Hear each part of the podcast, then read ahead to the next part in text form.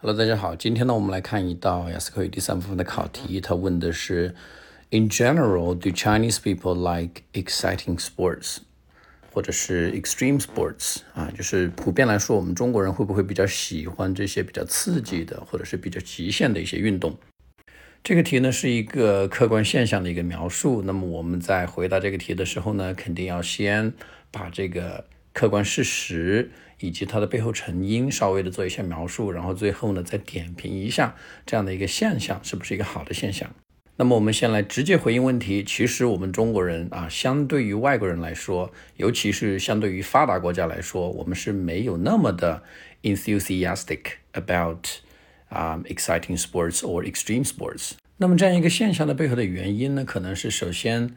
啊，我们中国呢，毕竟是一个这个 developing country. We are not a developed country, and people do not have a lot of disposable income. Disposable 可处理的、可支配的啊，income 那加起来呢就是可支配收入啊。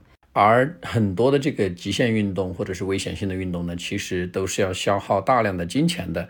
比如说 scuba diving 潜水，skydiving 跳伞。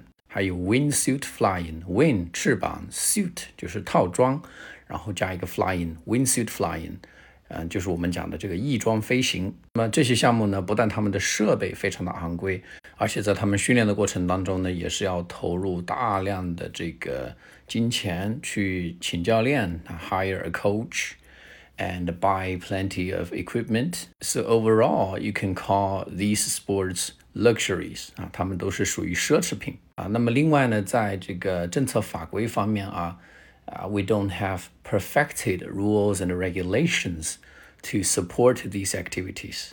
刚才用到了一个单词啊，perfected，就是这个 perfect 后面再加一个 ed，但是在念出来的时候呢，它的重心啊，它的重音往后面挪了一个，念作 perfected，就是完善的。比如说像配套的这个救援。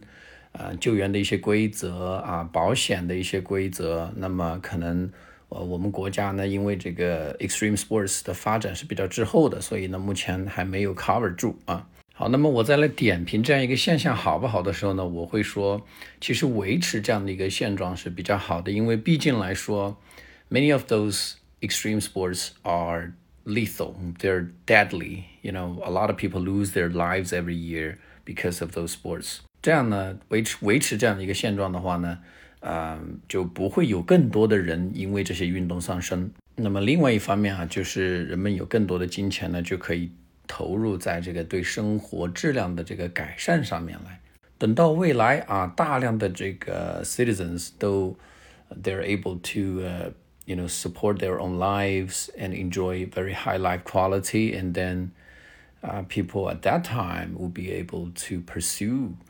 you know any dangerous sports or any exciting sports they like。有这样一个逻辑严密啊，然后条理清晰的一个答案，然后你能够用比较自如的语言啊，向考官去呈现出来的话呢，在考试的时候呢，就能够拿到一个高分。All right, thank you very much for listening, and good luck with the test.